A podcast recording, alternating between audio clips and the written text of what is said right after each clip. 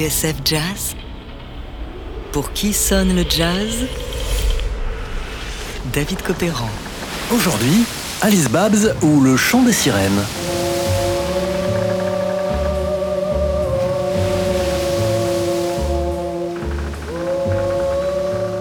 Le rocher des sirènes. Les sirènes. Si nous écoutons leur chant, nous sommes perdus. Elles nous attireront sur leur rocher pour nous détruire. Fuyons et les fuyons. Ne restons pas là, fils. Ne perdons pas de temps.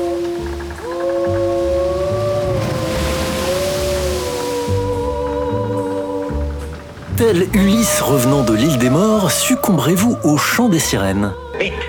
De la cire. Tous les hommes doivent en. On les empêche de regarder de tous les côtés. Ils doivent baisser les yeux. Ils défendent leur existence. On leur dit que c'est une question de vie ou de mort. Surtout n'ayez pas peur. Regardez par terre. Et dans les oreilles. Il y en a une en tout cas à qui Duke Ellington n'a pas pu résister.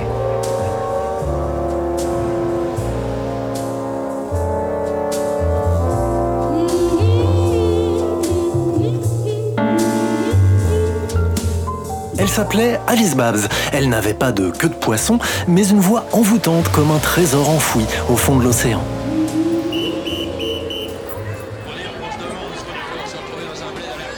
En 1963, écrit Duke Ellington dans ses mémoires Music is my mistress, j'étais à Paris pour une mission inhabituelle. J'étais mandaté pour représenter la branche artiste et répertoire du label Reprise, afin de faire enregistrer 6 ou 7 personnes que j'aurais sélectionnées. Mon premier choix s'est porté sur Alice Babs, qui est probablement l'artiste la plus singulière que je connaisse.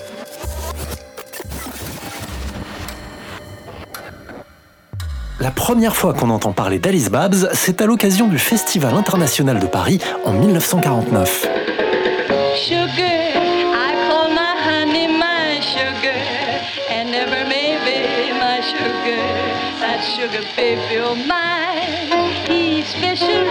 Si les stars de l'événement sont américaines, Sidney Bechet, Charlie Parker et Miles Davis en tête, des orchestres venus de toute l'Europe débarquent salle Playel. Des Suisses, des Belges, des Anglais ou encore des Suédois.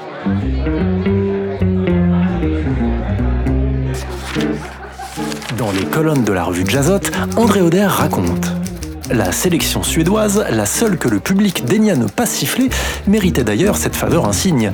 Alice Babs, unique chanteuse du Festival de Paris, a eu de bons moments.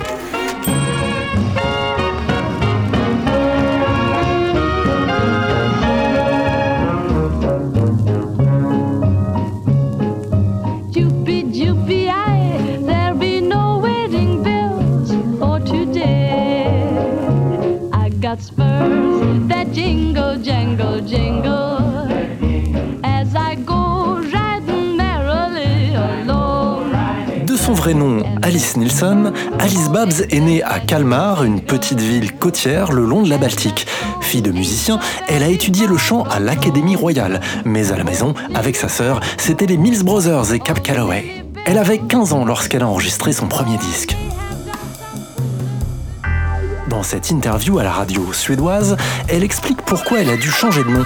Dans une société conservatrice, une jeune fille qui chantait du jazz et se produisait dans des restaurants, c'était mal vu. Oh, because I was so young, you know, and it was not uh, a schoolgirl wasn't allowed to sing on a restaurant. So therefore, they gave me a name, Babs. Alors, Alice Babs joue sur cette corde sensible. Dans Swing It Magistern, autrement dit Swinguer professeur, elle rêve d'une éducation moins stricte, au diapason d'une jeunesse avide de liberté. C'est son plus grand succès, qui deviendra un film en 1940.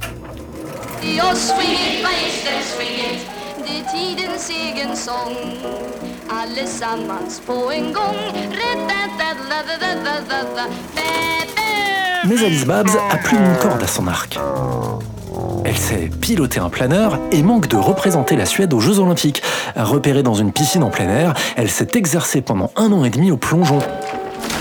Privilégiant au final sa carrière de chanteuse. Une sirène, je vous dis.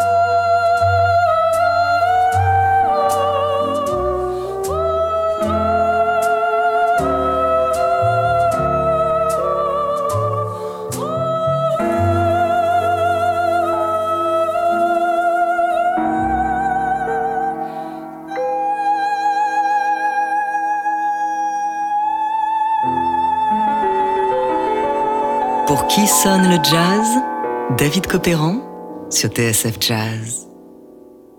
Un moment de pure magie quand la Suédoise Alice Babs rencontre Duke Ellington à Paris pour une Serenade to Sweden de circonstance. Un disque devenu rarissime et qui s'arrachait à prix d'or avant d'être réédité il y a quelques années par le label Railgun Music. C'est à l'occasion d'une émission de télévision à laquelle il est invité à Stockholm que Duke rencontre Alice en 1963. En ung dam här som du har samarbetat, knappast träffat, tror jag mig veta. Det är Alice Bach.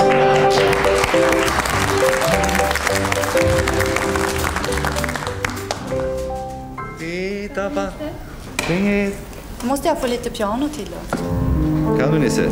Ja, i B-dur. Vous comprenez quelque chose, vous Det var en gång en skola med en lärare i sång.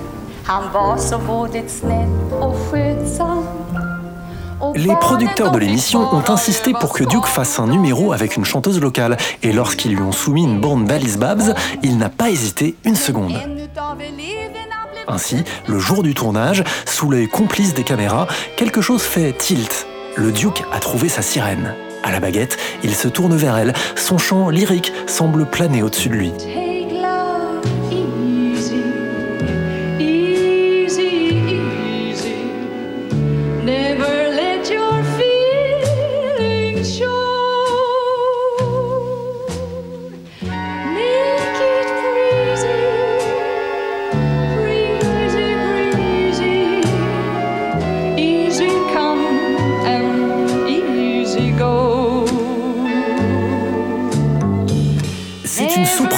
Coloratour, une soprano sans limite vocale, dit Ellington dans ses mémoires. Elle chante l'opéra, elle chante les leaders, elle chante ce que nous appelons le jazz et le blues. Elle chante comme un instrument, elle sait même yodeler à la tyrolienne et peut déchiffrer à vue n'importe quelle partition. Alice Babs est un rêve pour un compositeur. Avec elle, il peut oublier toutes les limites vocales et écrire ce qu'il veut. Quand je l'ai convaincu de venir à Paris depuis Stockholm, on a enregistré un disque merveilleux. Alice Babs est tout simplement une personne exceptionnelle, une artiste comme on en fait peu. Chaque fois que je fais quelque chose qui me paraît sortir de l'ordinaire, je pense à elle.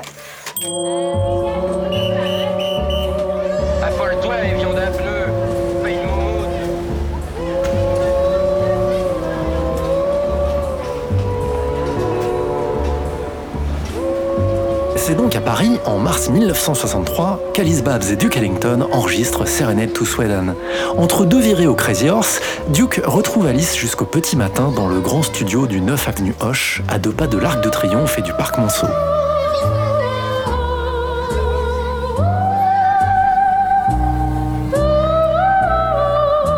L'ambiance du disque paraît si éthérée, mystérieuse et envoûtante, on le doit au tempo qui se délie lentement, mais surtout à la grâce du chant lyrique, le plus souvent sans parole. Autour de Babs et Ellington, quatre corps classiques et d'authentiques musiciens de jazz, Bibi Rover à la contrebasse, Christian Garros et Kenny Clark pour la batterie, ou encore Gérard Badimi au ténor. De temps en temps, c'est Billy Strayhorn, le bras droit du Duke, qui s'installe au piano.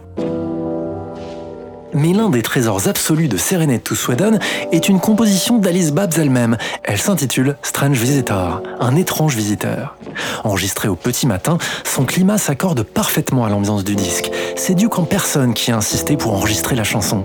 Alice l'avait fredonnée entre deux prises. En fouillant dans les recoins d'internet, on trouve l'intégralité des sept prises de la chanson. Sur la première, c'est Duke qui accompagne au piano, avant que Billy Strayhorn ne s'y colle. Écoutez.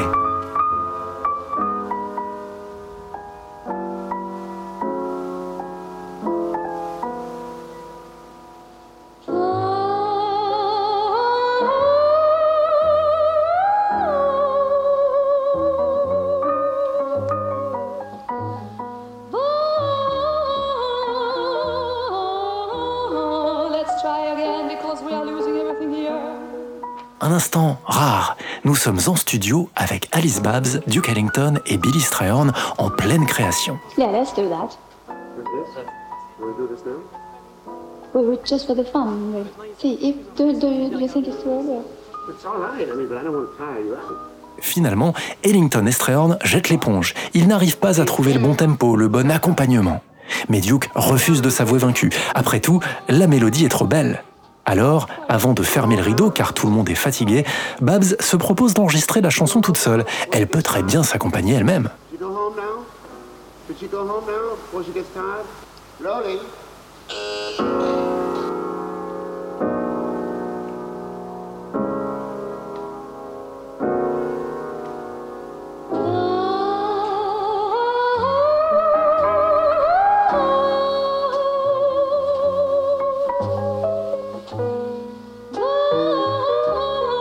Ainsi, si elle n'est pas créditée comme telle sur le disque, c'est bien Alice qu'on entend au piano, dans ce moment de poésie rare, comme si le temps s'était arrêté. L'album Serenade to Sweden sortira en 1966 et en de rares occasions, Duke Ellington retrouvera sa sirène le temps d'un concert. Le Duc et la sirène, ce pourrait être le titre d'un conte scandinave, un conte musical qui n'a pas fini de nous faire rêver.